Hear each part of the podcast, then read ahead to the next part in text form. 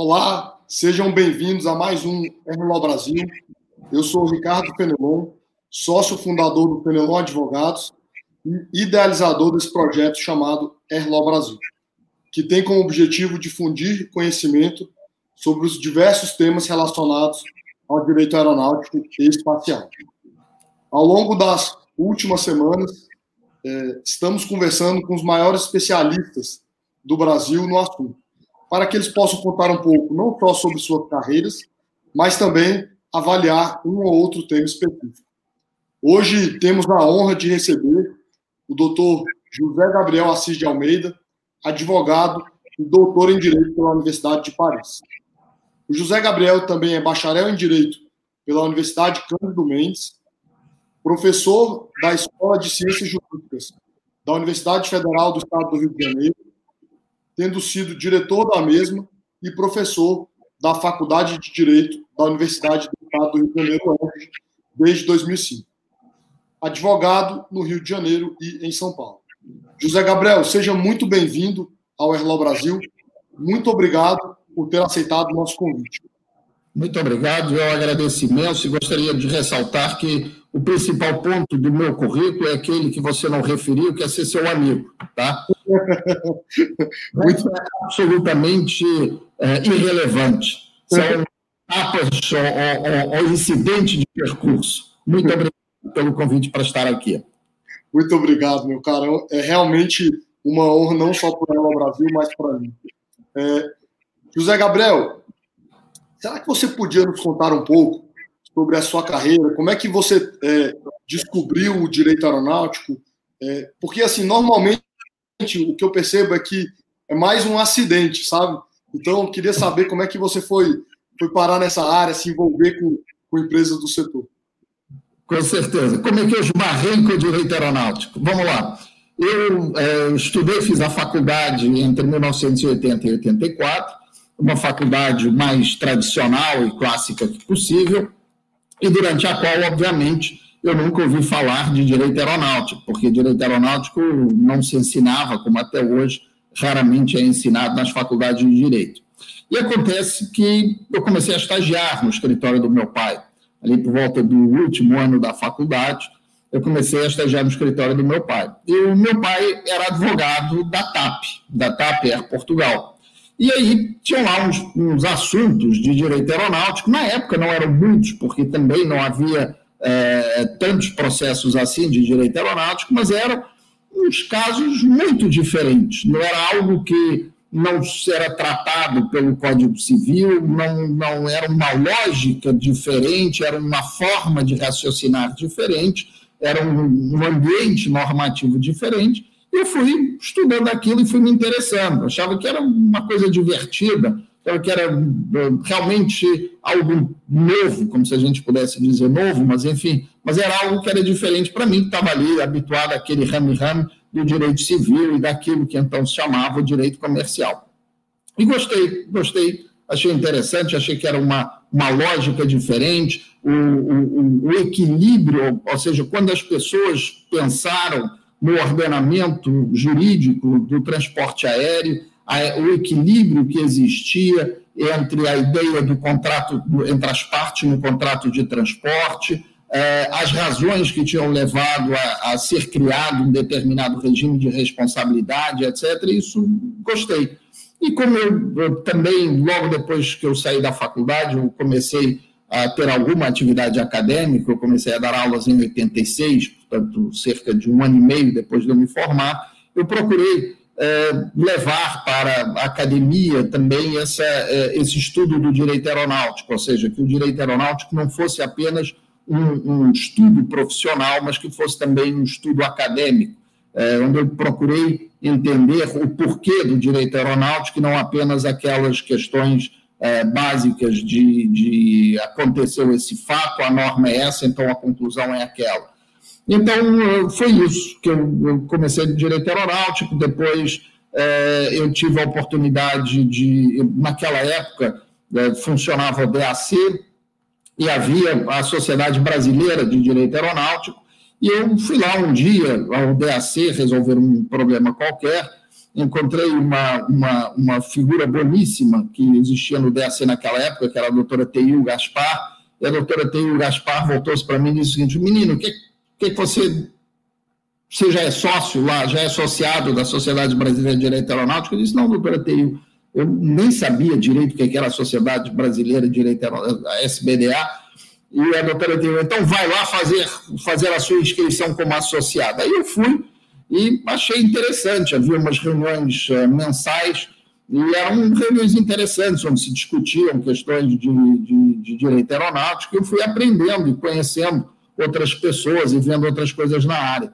Inclusivamente, eu acho que, se eu não estou errado, o meu segundo artigo, o segundo artigo que eu publiquei, foi precisamente na revista da SBDA, que era sobre a responsabilidade do transportador pelo transporte de passageiros sem documentos.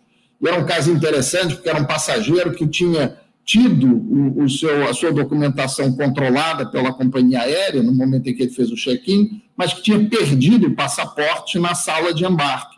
E não tinha é, é, se dado conta disso, tinha marcado, e ao chegar ao destino, verificou-se que o sujeito não tinha o passaporte.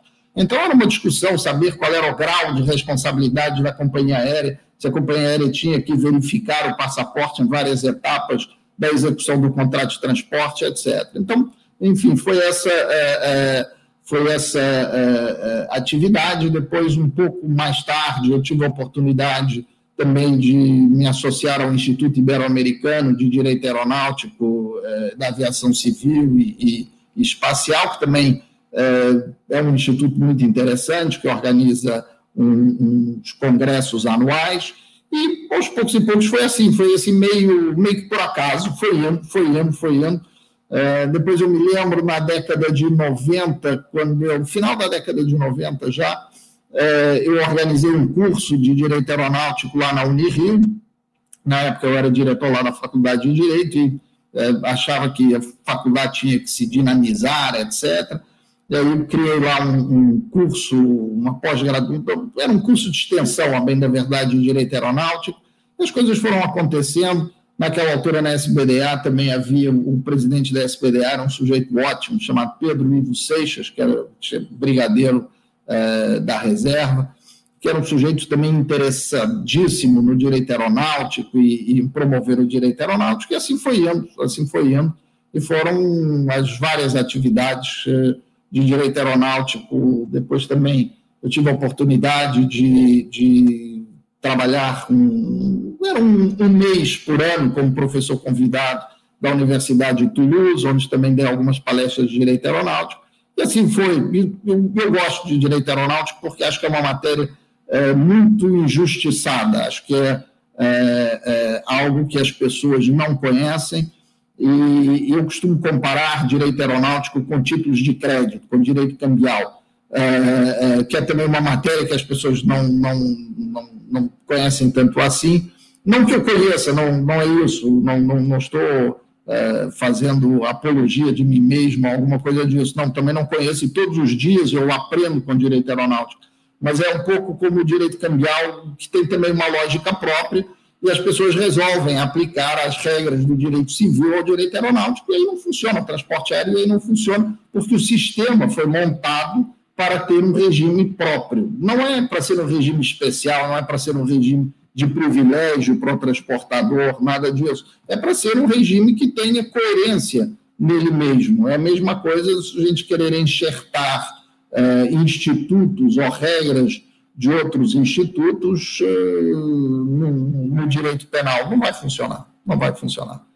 Então é isso, um pouquinho a história do direito aeronáutico, e até hoje eu continuo aprendendo, continuo curioso, e, e acho que é, a gente está numa fase grande de transformação, não só do transporte aéreo, como do direito aeronáutico, e acho que isso vai ser muito interessante, vai ser muito interessante. A gente ainda tem, eu ainda muito para aprender. Não, eu ia dizer exatamente isso, né? Como não só o setor muda muito, mas como é, também o direito aeronáutico tem relação com muitas outras áreas do direito que também mudam, né?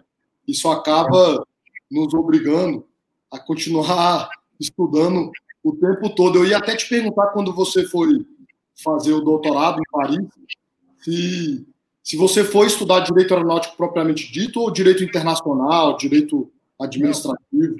A, a, bem da verdade, a história do doutorado é muito engraçada, porque eu fui lá para fazer o, o, mestrado. Tá?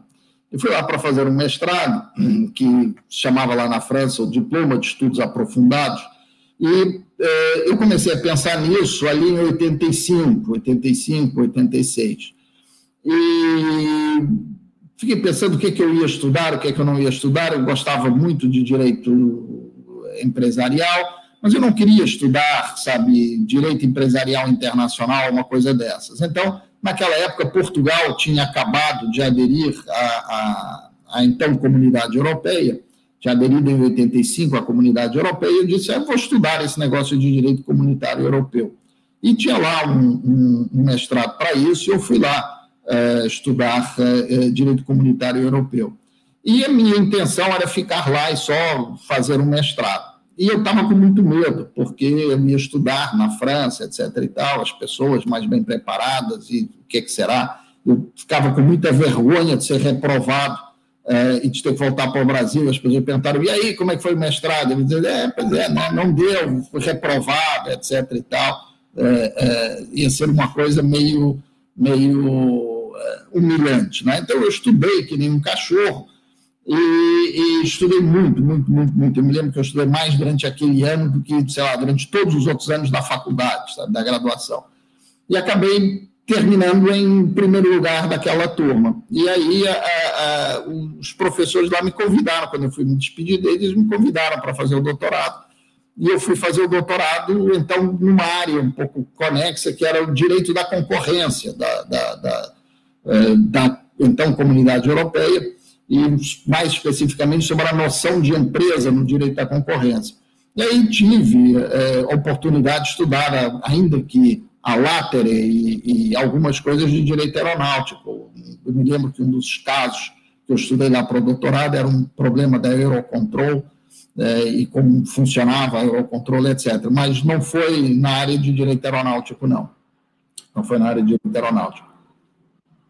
É, mas como eu disse antes, parece que tudo de alguma forma acaba se relacionando e depois ajuda no estudo do direito aeronáutico, né? José Gabriel. Até porque é... você me permite só uma, uma, uma interessante, o que eu acho interessante, pelo menos, quando eu voltei lá do doutorado, é, é, o, o brigadeiro Pedro Ivo Seixas tinha criado uma comissão lá na SBDA para fazer a revisão do Código Brasileiro de Aeronáutica de 86, para saber se o código é, de 86 ainda estava, precisava de ser alterado à luz da Constituição de 88. Eu me lembro que eh, e ele me chamou muito gentilmente para fazer parte dessa comissão. Então, nessa comissão havia várias pessoas e uma, um, uma das primeiras discussões dizia respeito lá aos primeiros artigos do Código Brasileiro de Aeronáutica que diziam o, como era regido, o, o, quais eram as normas de regência do transporte aéreo. E eu disse, em um determinado momento, olha só, vocês não acham que a gente deveria, eu, assim com uma certa timidez, tinha lá todos os grandes do transporte aéreo, eu disse, olha só, vocês não acham que seria bom a gente incluir aqui uma regra dizendo que o direito da concorrência não vai se aplicar ao direito aeronáutico, vai se aplicar nos moldes determinados pelo Departamento da Aviação Civil? E eu me lembro que o, o, o doutor Aguinaldo Junqueira, que na época era o diretor jurídico da Varig, era uma pessoa, que era um sujeito adorável também, né, disse, não, isso é um absurdo, direito da concorrência e transporte aéreo, isso é uma coisa que não tem o menor sentido, as companhias aéreas não estão sujeitas ao, ao direito à concorrência, direito à concorrência, concorrência, isso não tem o menor sentido, a gente é regido pela ANAC, a ANAC é que determina, não vamos aplicar isso, etc. E tal, porque naquela época tinha acabado de ser promulgada a lei, então a Lei de Defesa da Concorrência, que era a Lei 8884 de 94. E coisa. Eu disse, bom, tá bom, sei lá, vou ficar quieto, calado no meu canto, com certeza. Vocês têm 40 anos de, de direito aeronáutico, não sou eu que, que tenho nem é, 10 anos de formado, um pouco mais de anos de formado, que vou ficar aqui dando pitaco nessa história, tá? E pronto. E um tempo depois, eu achei muito engraçado, porque o, o, o CAD abriu uma investigação de um caso que ficou famoso sobre o cartel da ponte aérea, e acabou condenando a VASP, Três Brasil, Varig e, e, na época até, é, por aplicando precisamente a Lei 8884 de 94. Não é? Então, você vê que, de qualquer maneira, é, o transporte aéreo, o direito aeronáutico sempre acaba entrando na vida da gente pelas portas e as janelas e as chaminés mais diversas. Não é? Acho que é isso. Não, sem dúvida. Enquanto você estava falando, eu estava lembrando que hoje a IATA né, tem aquele centro de treinamento. Existe um curso de uma semana só sobre direito aeronáutico e direito da concorrência. Exatamente, exatamente. Sabe? Eu acho muito engraçado. Eu acho que isso é a prova da extraordinária evolução que houve no direito aeronáutico brasileiro e no transporte aéreo no Brasil. Que houve uma alteração brutal do, do é, das condições que existiam até a década de 80 é em diante. Hoje em dia, ninguém tem a, a, a, a veleidade de dizer que transporte aéreo não está sujeito ao direito à concorrência, sabe? Mesma coisa direito ambiental, sabe? Direito ambiental, as pessoas antigamente falavam, o que, que direito ambiental tem a ver com transporte aéreo? Não tem rigorosamente nada a ver com transporte aéreo, etc. Hoje, as pessoas, é inconcebível o transporte aéreo sem uma vertente de direito ambiental. Então, essa é a beleza, do, do eu acho, do transporte aéreo e do direito aeronáutico. Né? É, e, e, não só nessa parte de crédito de carbono, emissão e tal, mas todo mundo que mora perto de um aeroporto, na questão de ruído, sabe bem o que é direito ambiental e direito aeronáutico na prática. Né? Com certeza, com certeza. A gente vê o esforço da indústria de aviação, de criar aviões é, menos é, poluentes, aviões mais eficientes do ponto de vista energético, obviamente com uma preocupação econômica, mas também com uma preocupação ambiental. Eu acho que isso é, é, é inevitável, é inevitável, é inevitável. José Gabriel, recentemente a gente participou de uma reunião e você fez alguns comentários de uma evolução histórica do direito aeronáutico que eu achei super interessante, que seria muito rica é, para as pessoas terem acesso aqui. E nosso código é de 86, né? O Código Brasileiro de Aeronáutica, CBA, e que não mudou muito, mas ao mesmo tempo é, as coisas mudaram um pouco nos tribunais. Então, eu queria saber como você vê a evolução do direito aeronáutico nos tribunais brasileiros. Quais são as perspectivas para o futuro também, né? Tá. É, é, é, muito obrigado é, pelas gentis palavras. É, eu acho que a gente tem um, um, um, sistema no direito aeronáutico que é muito interessante. Eu, eu tenho um, um livro escrito por um magistrado em 1952 chamado Osni Duarte Pereira, cujo título é Juízes Brasileiros atrás da cortina de ferro que conta a história de um grupo de juízes brasileiros que foi convidado para participar num congresso em Berlim Oriental e depois na União Soviética. E só para a gente ter uma ideia, o sujeito conta no começo do livro a viagem, e só para a gente ter a ideia de, de como a gente veio de longe, lá em 1951, quando ele fez essa viagem, essa viagem entre Rio de Janeiro e Roma demorou 36 horas, ou seja, o sujeito saiu num dia e chegou três dias depois ao, a Roma e ainda ia para Berlim, depois de Berlim ainda ia para Moscou. Tá?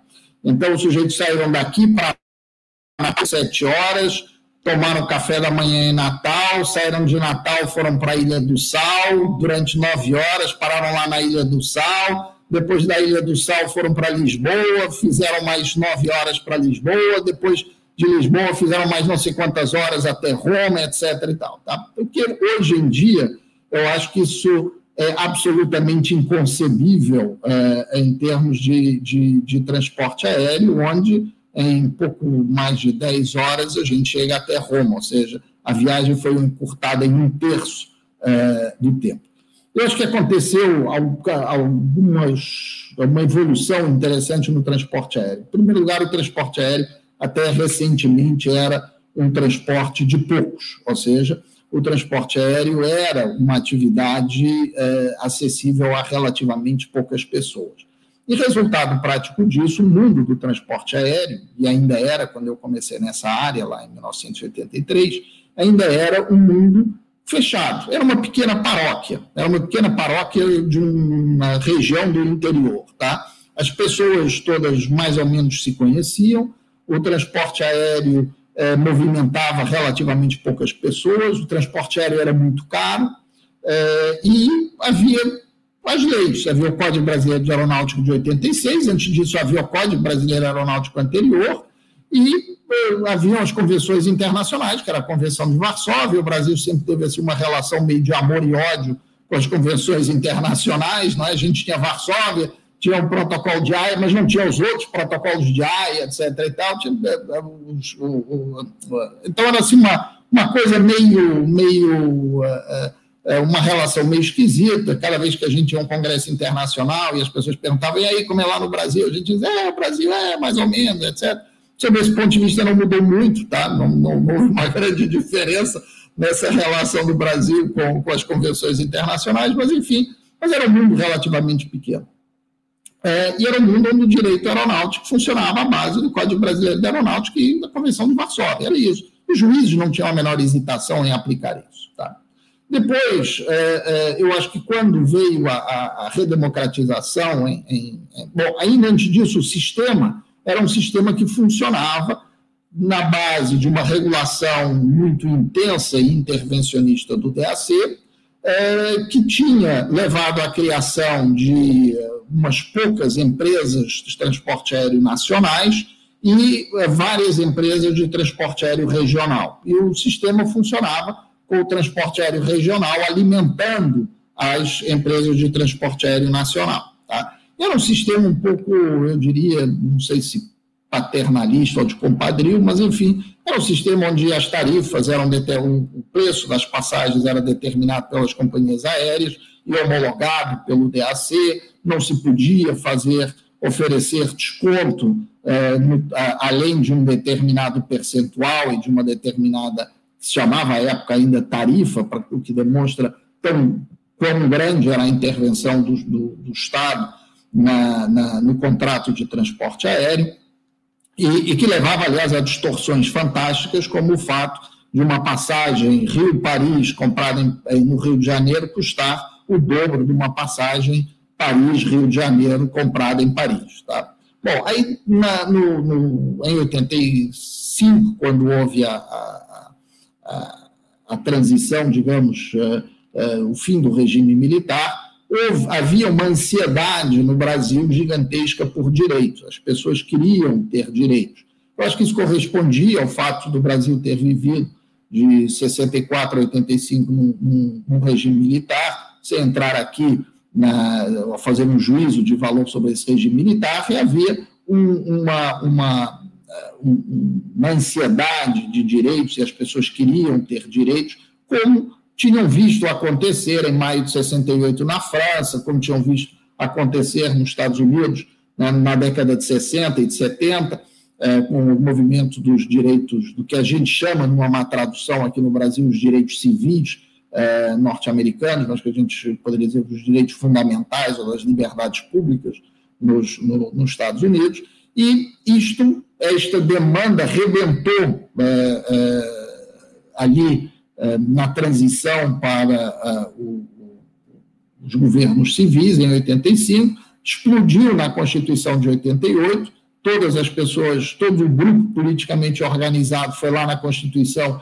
e enfiou uma, um, um, artigo para tratar do interesse que, é, que a ele importava, e isso fez com que a Constituição ficasse gigantesca, porque cada grupo de pressão, ou cada grupo é, de lobby, e aí não, não, estou falando só do lobby empresarial, mas do lobby do funcionalismo público, de todos os tipos de lobby, foram lá e pendurou o seu pedaço, o seu direito na Constituição. Isso levou a gente à adoção em 91 do em 90 e depois a entrada em vigor em 91 do Código de Defesa do Consumidor. E aí o Código de Defesa do Consumidor veio modificar o equilíbrio que existia dentro do direito aeronáutico o direito aeronáutico era um sistema que funcionava é, com algumas regras razoavelmente simples, mas que basicamente a gente pode é, é, é resumir como as pessoas vão ter os direitos correspondentes àquilo que pagaram, ou seja, quanto mais você pagar, você terá mais direito, quanto menos você pagar, você terá menos direitos. Tá? Então, se eu pagasse um determinado valor pela minha passagem, eu tinha o direito de mudar a minha passagem quando eu quisesse, podia fazer isso, podia fazer aquilo, podia usar a minha passagem em outra companhia aérea, etc. Se eu pagasse menos, eu ia ter menos direitos. E assim era uh, uh, uh, um, sistema you get what you pay for. Então, isso funcionou isso funcionava até, até 90, 91. Em 91, veio o Código de Defesa do Consumidor, que passou a dizer: olha só, independente do que você tiver pago, você tem uma série de direitos. Tá? Isso provocou um desequilíbrio muito grande no sistema, fez com que o, o, o direito aeronáutico fosse absolutamente esquecido.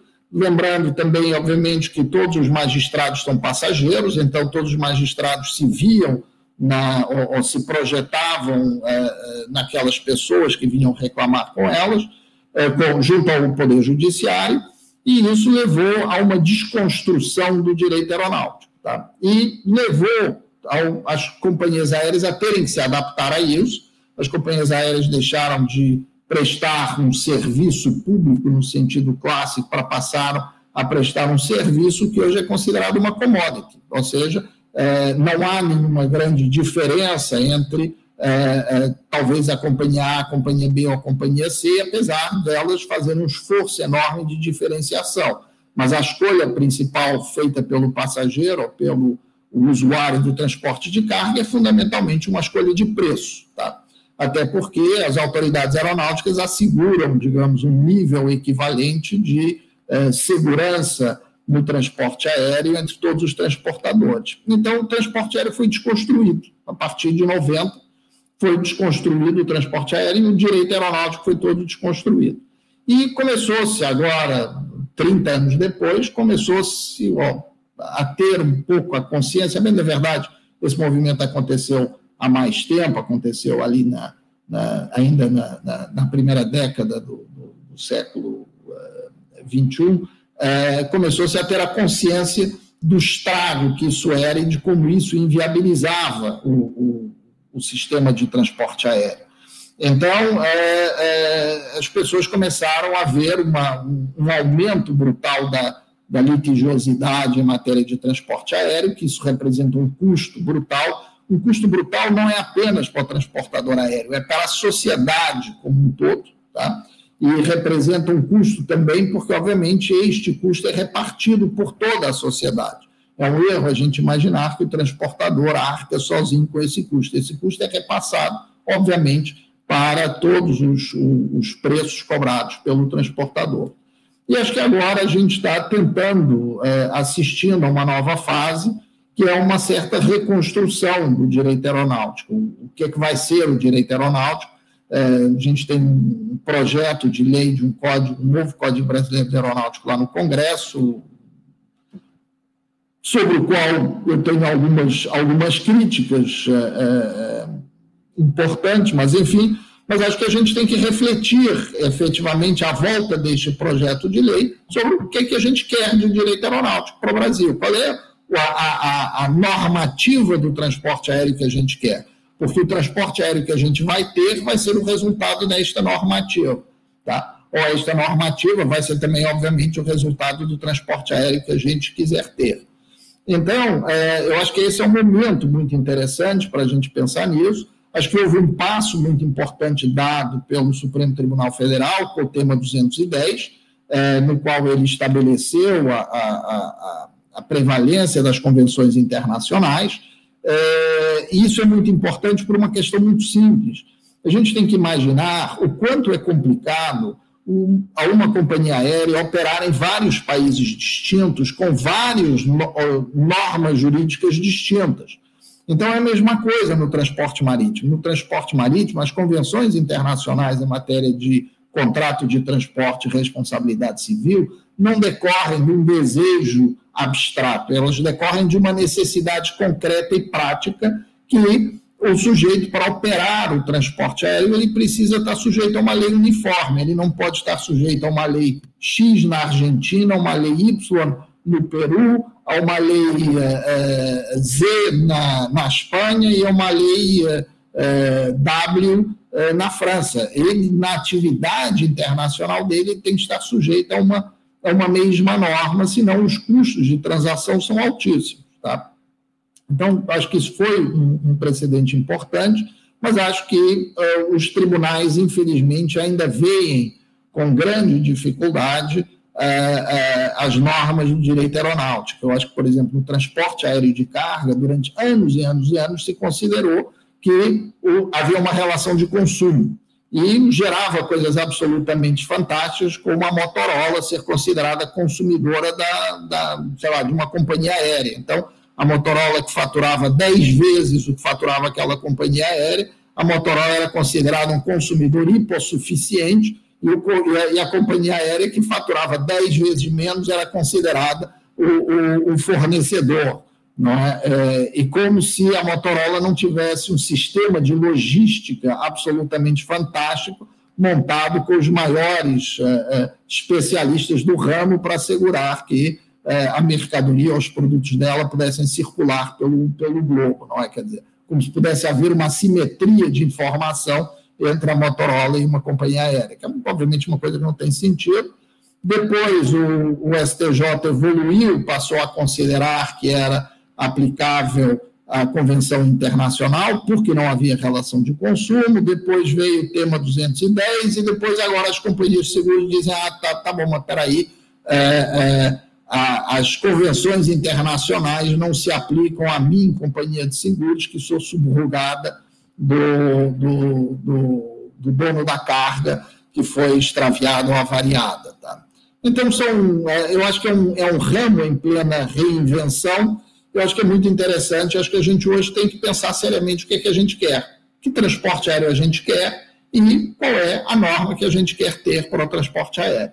Eu acho que enquanto a gente não colocar essa pergunta de maneira franca, direta e transparente em cima da mesa, nós vamos ficar com uma discussão eterna sobre se, no caso concreto do João, da Maria ou do dono da carga A ou B, vai se aplicar esta regra não vai se aplicar esta regra. Eu acho que a gente tem que sair, parar de olhar a árvore e olhar a floresta para ver qual é a, a regulamentação é, que a gente quer para qual tipo de transporte aéreo. E acho que isso vai ser muito interessante, principalmente agora nesta fase pós-pandemia.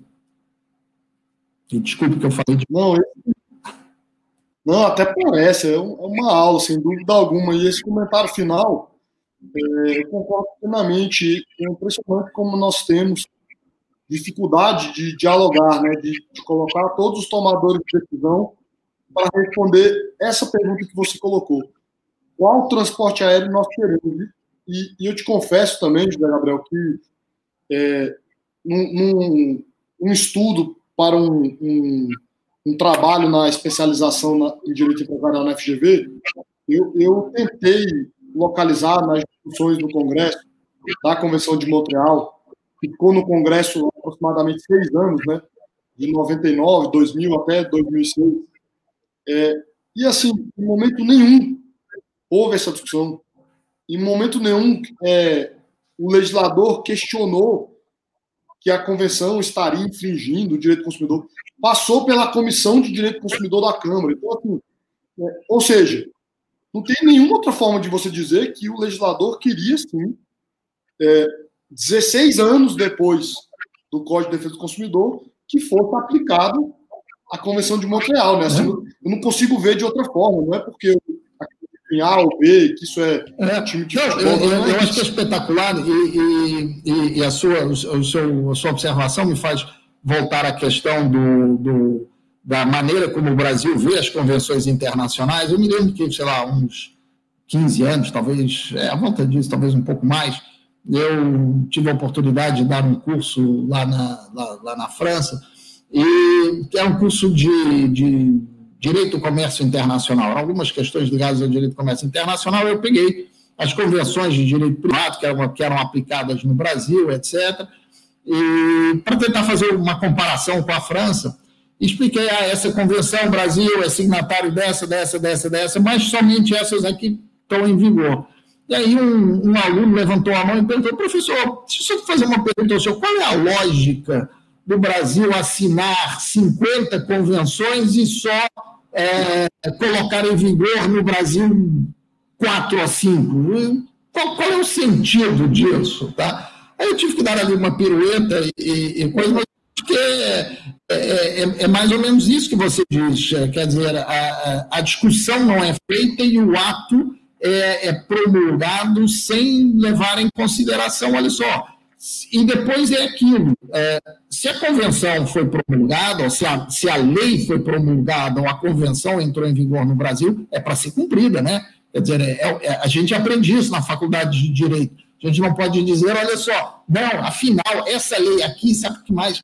Deixa de lado. Essa aqui a gente não vai aplicar, sabe porque é complicada, atrapalha aqui a vida da gente, etc. e tal. Não dá, não dá. A, a, a norma é norma, se entrou em vigor, tem que ser aplicada. Não, ainda mais depois de seis anos de discussão. Né? É. Mas, mas olha só, infelizmente, a gente está estourando aqui o nosso tempo. A gente poderia falar de responsabilidade civil é, mais umas duas horas. Já fica o convite para você voltar. Mas eu, eu, eu fazer uma pergunta, porque é, o nosso objetivo aqui é difundir conhecimento tanto para estudantes quanto para profissionais que manifestam interesse na área. Como você é, sem dúvida alguma, um dos advogados mais experientes e mais bem-sucedidos no Brasil. É, eu, vou, queria, eu queria transferir uma pergunta. Experiente, experiente não, mais velho. eu, vou, eu vou passar o microfone, igual no, no debate americano presidencial. Mas, meu amigo, eu queria te transferir uma pergunta que às vezes eu, eu recebo em sala de aula, aqui na, na turma de graduação, que assim, é, os alunos perguntam muito qual é o, qual é o mercado, assim, sabe? onde, onde o, o, advogado que atua em direito aeronáutico trabalha com todo Tá. Vamos lá. Eu acho que existe, é, eu acho que existe um mercado relativamente importante é, para o direito aeronáutico. Eu, antes de fazer um, um, um comentário, eu tenho alguma, alguma, é, é alguma dificuldade em olhar a advocacia como mercado, tá? Porque eu acho que um, um velho advogado me disse uma vez, é, o professor Arnoldo Valde me disse uma vez o seguinte: olha só, na advocacia tem lugar para todo mundo, tá? o que talvez explique o fato de no Rio de Janeiro você ter 200 mil inscritos na Ordem dos Advogados, em São Paulo você ter, sei lá, quase 300 mil, etc. Mas, enfim, é, eu, acho que tem espaço para todo mundo no, no mercado da advocacia é, e na advocacia do direito aeronáutico. Acho que tem do lado, pelo lado das empresas, pelo lado da, da, do, dos órgãos de defesa do consumidor, e quando eu falo pelo lado das empresas dos órgãos do consumidor, não é apenas das companhias aéreas. É preciso pensar que é, não apenas as companhias aéreas têm, tratam com direito aeronáutico, mas todos os clientes das companhias aéreas também lidam com direito aeronáutico. Então, todos os grandes é, é, é exportadores ou importadores passam por questões de direito aeronáutico, Está é, também, obviamente, em paralelo, uma área que cresceu brutalmente nos últimos, é, nas últimas décadas, que é a área dos freight forwarders, dos consolidadores de carga, que também precisam de especialistas em é, direito aeronáutico. Temos também, obviamente, os órgãos públicos que precisam de pessoas que conheçam efetivamente direito aeronáutico, e falo não apenas da ANAC, mas falo de todos os outros, todos, de uma série gigantesca de órgãos públicos, e, de uma maneira geral, eu diria o seguinte: o mais importante é, para a advocacia é fazer bem o trabalho, ou seja, procurar fazer o trabalho da melhor maneira possível e procurando fazê-lo com, com a melhor qualidade possível. E a vida na advocacia vai se encarregando de encaminhar a gente para um lado ou para o outro. Quando eu entrei na faculdade de Direito, eu nunca imaginei que eu fosse fazer direito aeronáutico na minha vida acabei fazendo isso há, há 36 anos, fazendo direito aeronáutico. Então, é, é, um, pouco, é um pouco difícil a gente prever é, o que a gente vai fazer na, na, nossa atividade. Mas eu acho que é um mercado que é um mercado absolutamente gigantesco.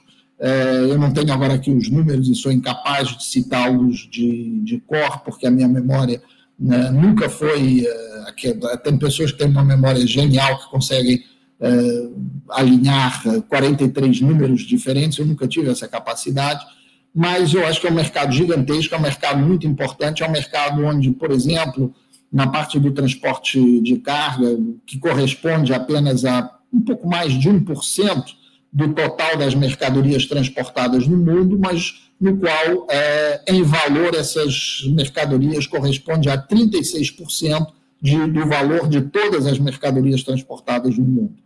Então, é óbvio que o valor do, envolvido no transporte de carga é muito importante e ele interessa é, a todos os, os, que entram nesse mercado. Tá? Há o mercado da, da, do, da infraestrutura aeroportuária, que é um mercado gigantesco também, há o mercado da aviação agrícola, que é um mercado gigantesco também, há o mercado da aviação privada também, que é um mercado também gigantesco.